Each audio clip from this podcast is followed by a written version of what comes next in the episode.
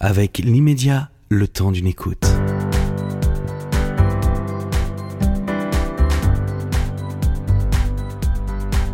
Mesdames, Messieurs, bonjour. Vous écoutez Liberté d'entreprendre, l'émission qui vous donne les clés du succès. Cette émission vous est présentée par Stanislas de Capelle, entrepreneur. Et Céline, directrice générale d'un grand groupe et entrepreneuse. Nous avons le grand plaisir de recevoir aujourd'hui Jean-Michel Becbédé. Bienvenue Jean-Michel. Merci. Jean-Michel, vous avez un parcours euh, formidable. Euh, vous êtes parmi ces personnalités qui ont beaucoup compté euh, dans le monde du recrutement, le recrutement de PDG et de directeur général. Vous êtes chasseur de tête. Et pour mieux comprendre, vous intervenez dans de grands groupes, pour de grands groupes, et cela en toute discrétion. Vous êtes dans ce domaine depuis un certain nombre d'années. Vous avez d'abord été à Harvard, euh, diplômé d'Harvard en 1964. Vous avez ensuite euh, rejoint le leader mondial du recrutement, Spencer Stuart. De là, vous les avez aidés à monter leur structure en France. Et chose absolument extraordinaire, vous avez racheté ensuite euh, Spencer Stuart. Et vous avez volé de succès en succès. Et je crois que Céline a déjà beaucoup de questions à vous poser. Absolument. Jean-Michel, donc effectivement, vous êtes diplômé de Harvard. Et euh, après votre diplôme en poche, vous intégrez Spencer Stuart. Pourquoi ce choix? Parce que euh, vous êtes euh, a priori plutôt formaté pour être chef d'entreprise ou grand, avocat. Pourquoi intégrer Spencer Stuart? Par hasard, et probablement je suis une erreur de recrutement de, de Spencer Stuart. Je suis entré chez eux vers 24 ans, ce qui était beaucoup trop tôt, avec une expérience très minime des affaires, ce qu'on ne recommande pas aujourd'hui. Au contraire, on recommande d'avoir une expérience des affaires. J'y suis entré en me disant, je vais y aller trois mois, quatre mois, voir ce que c'est. C'était à Zurich. C'était la direction européenne de Spencer Stuart. On était euh, probablement quatre ou cinq consultants un secrétariat restreint de quatre ou cinq personnes. Et c'est là que j'ai appris le métier. le métier, j'y me suis donné, j'ai pris, et j'y suis resté 45 ans. J'y suis toujours. Et lorsque vous parlez euh, d'erreur, hein, euh, le recrutement, c'était quelque chose déjà qui euh, vous parlait, qui, qui vous attirait? Absolument pas.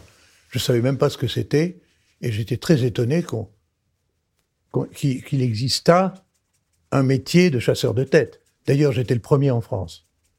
Donc, je me suis arrivé dans un pays qui ne connaissait pas la chasse de tête j'ai mis deux ans à avoir mon premier client français. J'ai travaillé exclusivement pour des clients américains qui pratiquaient, qui utilisaient ce métier. En France, on recrutait, à l'époque, par annonce. On recrutait par cooptation, c'est-à-dire les amis qu'on connaît, les amis d'amis, les membres de la famille, les cousins lointains, etc. Et on recrutait par les associations d'anciens élèves, ce qui fait que les rencorts des, grandes écoles avaient un privilège de successoral, si je peux dire, dans les grands postes. Vous parlez de cooptation et vous parlez euh, d'associations d'anciens élèves. Est-ce que ça se passe pas toujours encore euh, comme ça? Un peu, mais de façon mineure. Si j'avais à mettre un pourcentage, c'est 10%, 5% maintenant. Et c'est effectivement, quand je commence une recherche, il m'arrive de consulter les associations d'anciens élèves dans certains cas, mais c'est minime. Mais j'ai des contacts avec les anciens élèves de l'ENA, du corps des mines, euh, des ponts et chaussées. Oui, mais c'est anecdotique. Alors, le truc le plus fou, c'est que vous intégrez Spencer à, l'âge de 24 ans, vous l'avez dit, et euh, quelques années plus tard, vous rachetez Spencer Stuart. C'est une histoire incroyable. Oui, c'est assez incroyable. Ça tient à, à mon approche de la vie. Oui, à l'origine, je m'intéressais beaucoup à la philosophie. J'ai fait des études essentiellement humanistes et je me suis beaucoup intéressé à la philosophie. Ça ne nourrit pas son homme, donc je suis orienté vers les affaires. Vous avez mentionné Harvard. J'étais en même temps enseignant à Harvard. C'est-à-dire qu'en même temps que j'étais étudiant à l'école de commerce, et j'ai fait un MBA à Harvard Business School, au même moment, j'étais dans le département des langues romanes et je, j'étais assistant, ce qu'on appelle un assistant de professeur. Vous voyez, je, j'enseignais et je faisais des travaux, euh, des travaux de séminaire sur la littérature contemporaine. Est-ce qu'à aucun moment... Et la euh, philosophie m'a amené à avoir un point de vue sur le monde où j'avais confiance en moi. On m'a appelé, j'avais bien géré l'Europe, on m'a euh, appelé à New York, qui était dans une situation de désordre total, qui tient au fait que le président de la société de l'époque, M. Spencer Stuart, était à New York. Et, et il y a un principe dans les affaires que j'appelle de- par le proverbe suivant sous un chêne, aucun arbre ne pousse. Effectivement, le fondateur était remarquable. Il était, il a inventé un professionnalisme très élevé dans, la chasse de tête, mais tous les gens qui étaient sous lui étaient des êtres inférieurs qu'il critiquait. Il, dominait ces gens-là, il n'a pas pu développer de successeurs, il n'a pas pu développer de partenaires sur deux. Au moment où c'était désorganisé, il a pris quelqu'un en Europe, moi, pour venir à, à New York pour essayer de régler le problème. Le problème était très facile à régler. J'y suis resté trois mois et puis j'ai réglé oui. le problème. Et pourquoi il vous a fait confiance à ce moment-là? Parce que j'étais son opposant principal. J'étais le seul dans l'entreprise qui, de façon très aimable, le critiquait violemment. Il adorait ça. Les Américains aiment bien, enfin certains, aiment bien la critique violente. Il m'invitait chez lui, je je lui disais les choses telles quelles. Et j'ai découvert très vite qu'il, après avoir construit son entreprise de façon magistrale, il allait la détruire Mhm. parce qu'il n'était plus en phase avec le développement de, de la discipline, Oui, et puis avec un changement des mentalités également dans l'entreprise. mentalité, tout ça, il n'était plus en phase. Je suis allé voir un avocat connu à New York qui s'occupait du compte McKinsey et je lui ai décrit de façon complètement empirique et anecdotique la situation où nous étions. Il a appelé sa secrétaire et il a dicté un mémorandum. Quand il s'est mis à la dicter, il a dit les partenaires de la société proposent d'acheter le fondateur. Alors j'ai dit mais quoi? Il dit mais c'est ce que vous venez de me dire. Vous vous entendez plus avec votre président. Le président est en train de vieillir. L'entreprise va décliner. Donc il faut la racheter. Et il, après, a fait, il a fait un document d'une page indiquant que le prix, moi je connaissais le prix, je savais Mhm. euh, exactement combien ça valait. Je, l'ai fait confirmer par un banquier d'affaires que je connaissais. Et le soir même, je suis allé dîner avec ce- cet actionnaire qui avait 75% de la société quand même. C'était pas rien. Et fondateur. Et je lui ai dit, lisez ce document. Et puis je me suis... J'ai prétendu m'absenter. Et je suis revenu un quart d'heure après. Il l'a lu comme un document drôle. Mais ce document était vrai. Et c'est là que j'ai découvert que quand on est vrai, on gagne. Par exemple, le prix. J'ai découvert quel était le bon prix pour une société. Le bon prix, c'est un prix que tout le monde déteste. L'acheteur est furieux parce que c'est trop cher, le vendeur est furieux parce que c'est pas assez. Alors c'est ce qu'ils m'ont dit. Et on a fait une assemblée à New York. Et ils m'ont dit ça. Et je leur ai dit toutes mes félicitations. Nous venons de découvrir le bon prix, puisque c'est le prix d'équilibre entre l'acheteur et le vendeur, le, le bon prix, n'est-ce pas? Tout à fait. Après, après et, c'est- cela, et ça, et ça s'est passé tel quel, parce que je savais qu'il voulait s'en aller, en fait. Mais il ne trouvait pas la solution de départ. Jean-Michel, il y a deux choses qui euh, euh, m'interpellent dans ce que vous dites, la philosophie et le parler vrai. Euh, la philosophie, c'est un petit peu l'art de pouvoir cerner un sujet sous tous ses aspects, d'avoir une vue 360. Est-ce que pour faire du recrutement et du recrutement de directeur général ou de PDG, c'est un atout particulier ou finalement pour faire du recrutement en général, il y a besoin d'avoir cet esprit qui cerne euh, euh, un personnage dans son intégralité? Il faut non seulement cerner le personnage dans son intégralité, dans son authenticité, mais il faut aussi cerner ce que veut le recruteur ou les recruteurs, car vous avez une multiplicité de gens. Vous avez un conseil d'administration, vous avez un comité de nomination, vous avez parfois des ministres de tutelle qui interviennent, vous avez des banquiers, des créanciers, enfin, il y a beaucoup de gens qui interviennent. Et puis, vous avez surtout l'état-major. Est-ce que vous donnez votre avis lorsque vous avez, est-ce que je peux appeler ça un cahier des charges de la part d'un conseil d'administration pour un recrutement? Est-ce que vous, vous donnez votre avis euh, sur justement le, portrait robot qu'ils vous transmettent Bien sûr, j'interviens au stade. Ce dont vous avez besoin, c'est. Par exemple, je ne me suis pas occupé d'Air France, mais Air France, c'est extraordinaire ce qui s'est passé. Parce que le cahier des charges qu'a pris le premier cabinet qui a recruté le président a dit il faut un fonctionnaire ou quelqu'un qui a une expérience de l'État, parce que la tutelle joue un grand rôle. Il faut quelqu'un qui soit un financier pour bien régler les problèmes d'achat d'avions, les problèmes de bilan, les négociations avec les Hollandais qui sont les partenaires. Et donc, ils ont créé un portrait robot totalement faux. Des candidats ont été présentés, et puis un beau matin, un journaliste a eu l'intelligence de poser la question à Bruno Le Maire, qui quand même joue un rôle, puisqu'il il intervient. Il a dit, mais il n'est pas question de recruter cette personne, on, on parlait d'une personne. Il faut quelqu'un qui connaisse le transport aérien.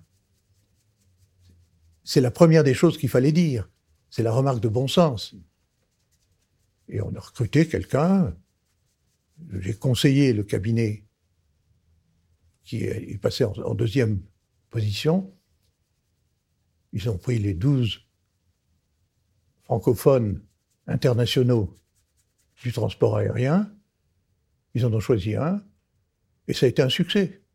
Parce qu'ils savaient les enjeux, les, il connaissait les avions, il connaissait les pilotes, il connaissait le, monde du transport aérien, ce que ne connaissait pas un, brillant haut fonctionnaire. En tant que recruteur euh, auprès de ces grandes sociétés françaises ou à l'international, euh, vous avez un pouvoir euh, très important puisque vous placez des, hommes à la tête de ces entreprises. comment vivez-vous cette responsabilité? Essentiellement humble et professionnel. Alors humble parce que on peut se tromper, je ne vais pas élaborer. On peut se tromper à chaque étape. Et, professionnel, c'est-à-dire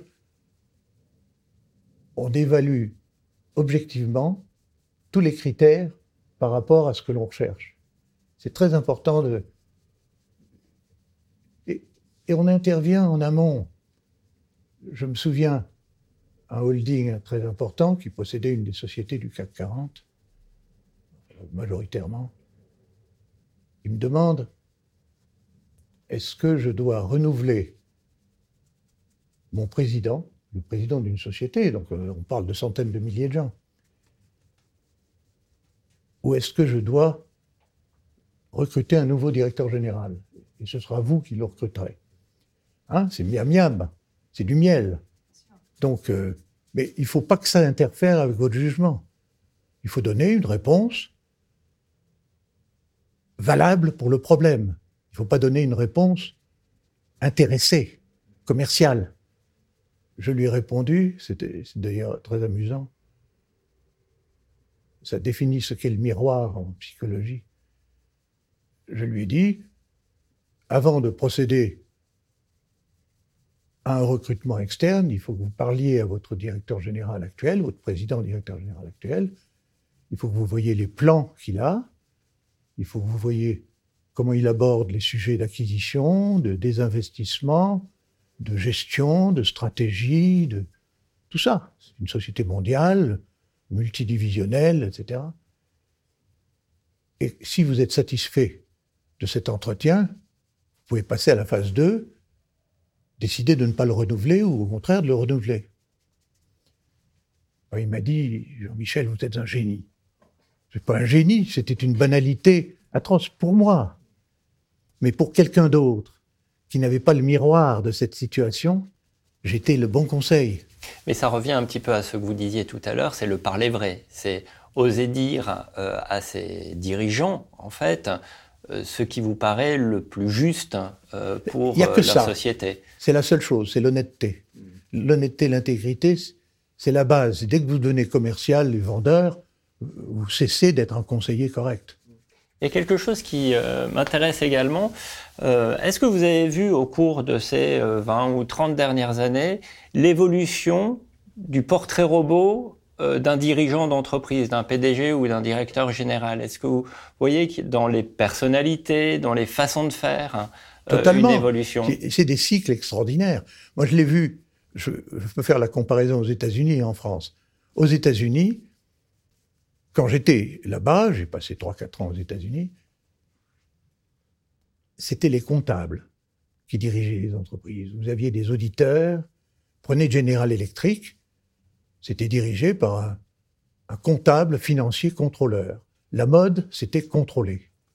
Le contrôle de gestion était le, truc à la mode, qui est venu en Europe d'ailleurs, huit ans plus tard. On parlait de recruter des contrôleurs, les HSC, on faisait des contrôles, euh, euh, École supérieure de commerce, on faisait du contrôle, etc. C'était la mode. Puis c'est passé aux marketeurs. Alors les marketeurs, c'était donc la stratégie de marketing, la stratégie produit, les concurrences. General Electric est passé du, d'un contrôleur, d'un auditeur, qui s'appelait Fred Borch, à un autre président qui avait développé la théorie d'être dans les trois premiers de chaque métier. Et dès qu'on était quatrième ou cinquième, il fallait vendre. Bon, c'est une stratégie. Donc on avait des, des stratèges marketeurs. Puis, il y a eu la mode du Japon. Les Japonais ont apporté des notions industrielles que ne connaissait pas l'Amérique, qui en était encore à la production de masse et avec des techniques de manufacturing dépassées de 30 ans. Et donc l'Amérique était en train d'être bouffée par les Japonais. Je me souviens dans une conférence de Jack Welch, qui était président de General Electric, qui avait un département qui faisait des télévisions, il disait un téléviseur fabriqué dans l'État de New York va coûter, par exemple, 1000 euros, ou 1000 dollars, disons, et au Japon, 200. Alors vous pouvez avoir des droits de douane, vous pouvez avoir des contraintes quantitatives, mais c'est fini. Ça veut dire que vous n'êtes plus dans le métier et donc, il y a eu des stratèges qui sont allés aux États-Unis, qui ont modifié le, système industriel, et c'est la mode, c'est devenu le Japon. Puis vous avez eu d'autres modes. Vous avez eu la grande mode, c'était il y a 15 ans, les ressources humaines. C'était l'organization development, le développement de l'organisation, qui autrefois était entre les mains des consultants qui recommander des organigrammes et on, annonçait le 1er janvier, voilà le nouvel organigramme de la société. C'est un désastre humain. Il faut faire participer. Alors ça, c'était la, théorie grecque de faire participer l'état-major au développement de son organisation pour qu'il adhère davantage aux transformations. Puis vous avez maintenant, c'est la transformation digitale, c'est l'intelligence artificielle. Vous avez, vous avez des cycles et, c'est vrai que ça fait évoluer le profil du président. Mais ce n'est pas le sujet. Le sujet, c'est d'adapter le profil à l'état où se trouve l'entreprise à un moment donné, parce qu'il ne s'agit pas de cycles généraux qui peuvent très bien ne pas s'appliquer à votre entreprise. Absolument. Euh, vous avez le pouvoir de faire changer les choses. Pourquoi n'y a pas-t-il plus de femmes? Je ne crois pas qu'on a le pouvoir de changer les choses. On révèle aux gens et les gens décident Je ne me suis jamais substitué à. C'est impossible. C'est inconcevable. Eux- Eux-mêmes ne l'accepteraient pas. Les gens... Non, ce qu'il faut, c'est, convaincre par le bon sens. Vous voyez, je, je recrutais un financier pour, pour un consortium de banques. C'était les sept ou six principales banques du monde qui recrutaient un directeur général pour une banque d'affaires, un président de directoire, si vous voulez. Et à un moment donné, on m'objecte, c'est la réunion des, des sept banques, à Paris d'ailleurs, ils disent votre candidat est à 60 70% qualifié. Alors, effectivement, il faut un courant électrique, là. Il faut, il faut une décharge électrique. Oui, il y a l'humain qui rentre en ligne je, de leur, compte. je leur ai répondu si vous avez quelqu'un qui a 70% des qualités pour faire le job, c'est qu'il est excellent. Recrutez-le tout de suite. N'hésitez pas une seconde. Parce que personne n'est plus de 70% qualifié.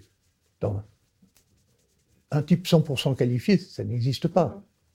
C'est- absurde. On, on- on a encore quelques questions. J'ai emporté le, le morceau. le- le temps tourne malheureusement. Pourquoi on n'a pas plus de femmes à la tête des grandes entreprises? C'est parce que les femmes sont arrivées trop tard sur le marché des, cadres dirigeants. Dans les années 1900-1900, j'ai étudié ça avec Raymond Aron, 1900 à 1950, 20 millions de femmes sont passées de l'agricole à l'industriel. Il m'expliquait ça en me disant, en plus, il y a eu 11 millions d'étrangers qui sont arrivés dans l'emploi en France. Et à l'époque, on avait 4% d'empl- de, de chômage. Donc il n'y avait pas de chômage. Il me disait, le système capitaliste a pu absorber toutes ces femmes qui venaient de l'agriculture, sont passées à l'industrie. Mais elles n'ont pas été promues. Il y avait des préjugés, il y avait... Le droit de vote est venu en 45, vous vous voyez en Suisse quand il est venu, je crois que c'était il y a 30 ans à peine. C'était un système patriarcal, dans tout le XXe siècle, ça a été une évolution spectaculaire. Alors, on a pris la promotion des femmes par le mauvais bout. On l'a pris par le conseil d'administration. C'est très bien.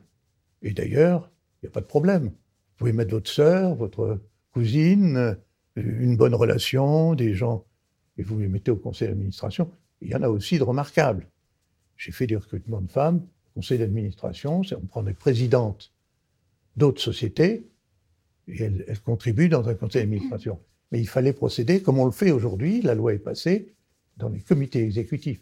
Mais il faudrait aller plus loin. Il faut que les entreprises recrutent des ingénieurs femmes. Mais je vois les entreprises qui sont chargées de sous-traitance de recherche arrivent à 30% d'ingénieurs femmes.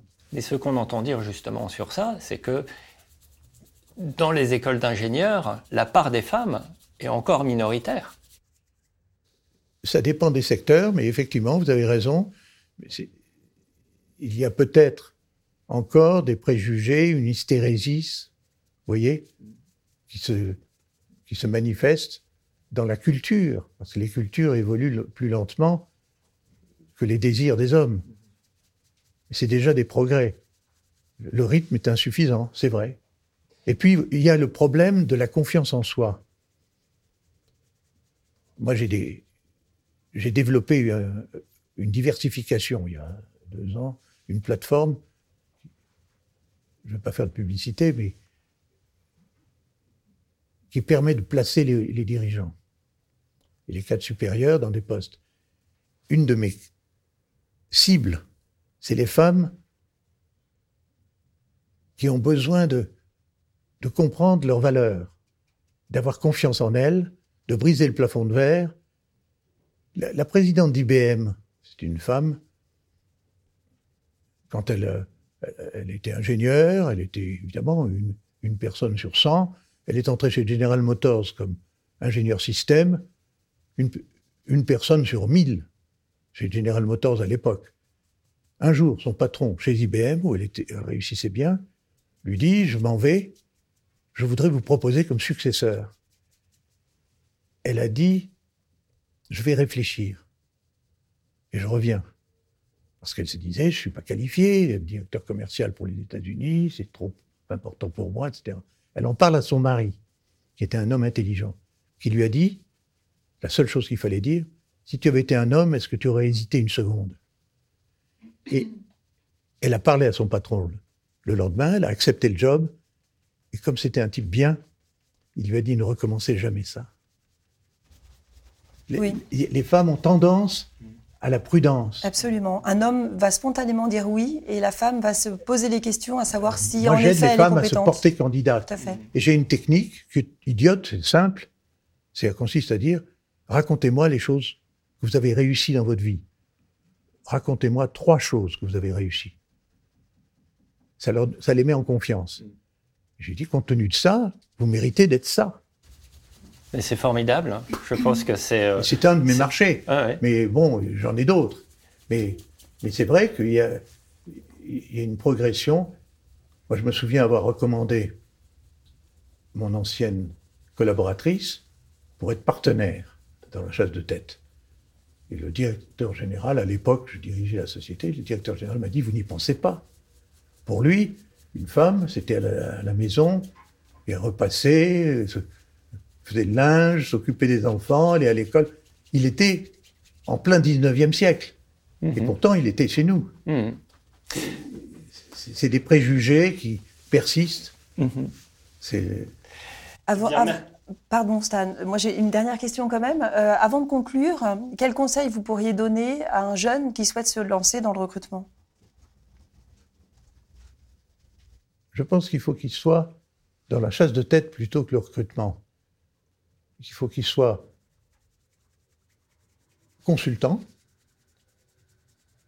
Probablement, il faudrait qu'il ait une expérience des affaires, du marketing, pas nécessairement de- des ressources humaines, qu'il sache ce que c'est qu'une entreprise, le contraire de ce qui m'est arrivé. Et, il faudrait qu'il s'évalue lui-même, savoir s'il a confiance en lui, s'il a une certaine humilité ou s'il va là parce que ça lui donnerait du, pouvoir qu'il n'a pas. Je, crois qu'il n'y a aucun pouvoir. Il y a de la persuasion, il y a de la conviction. Est-ce qu'il a les qualités humaines d'objectivité par rapport aux problèmes des autres pour qu'il donne des conseils valables? Parce que c'est tentant d'entrer dans le processus politique. Eh bien, merci euh, Jean-Michel euh, pour euh, cet échange. Vous nous parliez de votre plateforme. Quel est le nom de cette plateforme? C'est Happy Job Consulting. L'idée est que, à un certain stade de carrière, les cadres supérieurs et dirigeants, ou ceux qui veulent le devenir, stagnent. Parce que l'entreprise ne leur donne pas les, dé- les développements, ou qui n'ont pas d'entente, ou qu'ils sont en désaccord avec la stratégie, peu importe la cause. Et puis pour les directeurs généraux, les gens qui sont très hauts, ils sont parfois sur le carreau. Alors personne ne s'occupe d'eux. Il y a la PEC, il y a des organismes, mais c'est pas par annonce qu'on va trouver un poste de cadre supérieur et de dirigeant. Les chasseurs de tête ne peuvent pas les aider parce qu'ils ne travaillent pas pour des individus, ils travaillent pour des entreprises. Et si vous n'entrez pas dans, dans ce que recherche le chasseur de tête, ça ne marche pas. Donc, ces gens-là, il faut les coacher, leur donner un plan de recherche de job. Et c'est- un nouveau métier qui existe aux États-Unis qui s'appelle l'executive job hunting. C'est le chasseur de job. Et je joue le rôle de chasseur de job après avoir joué pendant très longtemps le rôle de chasseur de tête. Je fais les deux. C'est une chasse de tête à l'envers. C'est-à-dire que ce qu'ils doivent faire, c'est le paradoxe, c'est pour ça que je l'indique, c'est faire une chasse de tête de quelqu'un qui ne sait pas qu'il est chassé, qui est le futur employeur. Jean-Michel, merci infiniment pour cet entretien. C'était un plaisir de vous avoir. Moi aussi.